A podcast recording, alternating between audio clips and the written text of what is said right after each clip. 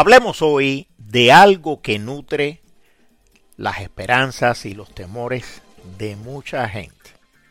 Hablemos, por tanto, de las diferencias entre las denominadas inteligencia artificial débil, reducida o limitada, y la inteligencia artificial general, llamada también inteligencia artificial fuerte.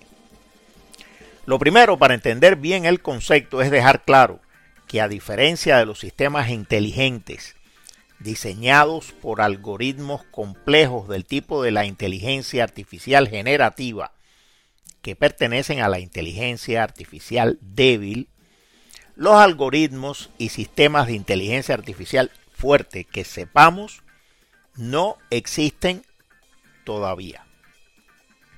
Pero ese todavía que marcaría la primera diferencia entre un tipo de inteligencia artificial y el otro, entre la débil y la fuerte, todo indica, todo parece indicar que tiene límites de tiempo no muy prolongados.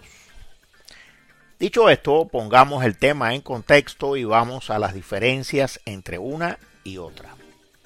La inteligencia artificial débil, que existe en la vida real, que se viene desarrollando desde la segunda mitad del siglo XX y que ocupa espacios cada vez más amplios, está diseñada para resolver necesidades y problemas específicos, concretos, tareas de utilidad práctica. Aunque en las tareas especializadas que se le encomiende a la inteligencia artificial débil, ella sea mucho más efectiva y rápida que los seres humanos, no pretende suplantar a estos en todas las otras esferas de la vida. Ella, la inteligencia débil, va a lo suyo. Los sistemas débiles son programados por humanos son reactivos, no proactivos. O dicho de otra manera, esperan órdenes o responden a determinadas acciones, como en el ajedrez. Tampoco son demasiado flexibles, o sea, no pueden salirse de su marco de trabajo. Solo computan, no razonan. Sus tareas son hasta cierto punto repetitivas y metafóricamente están formados por redes neuronales relativamente pequeñas.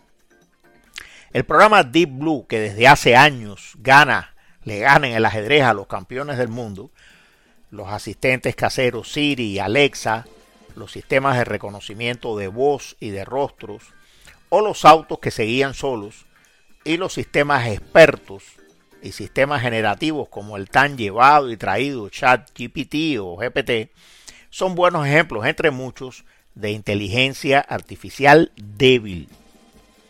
Aunque, aunque aquí debo decir, para ser justos, que los sistemas expertos y el chat GPT-4, el 4, ya están a medio camino entre la inteligencia débil y la fuerte.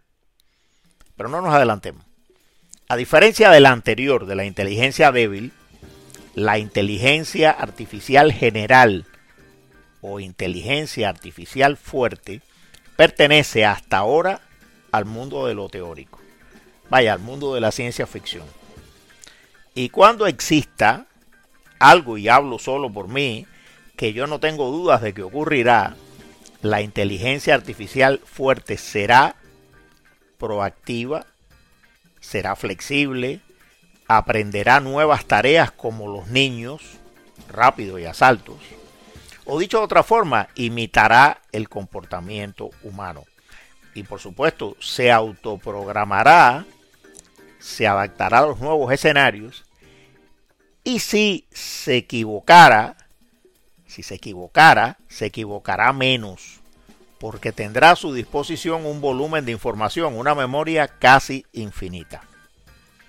Y será también predictiva, en el sentido en que son predictivos los humanos y metafóricamente estará formada por redes neuronales muy amplias, muy grandes, que a veces incluso podrán entrar en conflicto entre ellas, tal y como le ocurre a los seres humanos, que nos peleamos con nosotros mismos. En pocas palabras, la inteligencia artificial fuerte razonará, adquirirá conciencia de sí misma y, y bueno, ya veremos lo que pasa.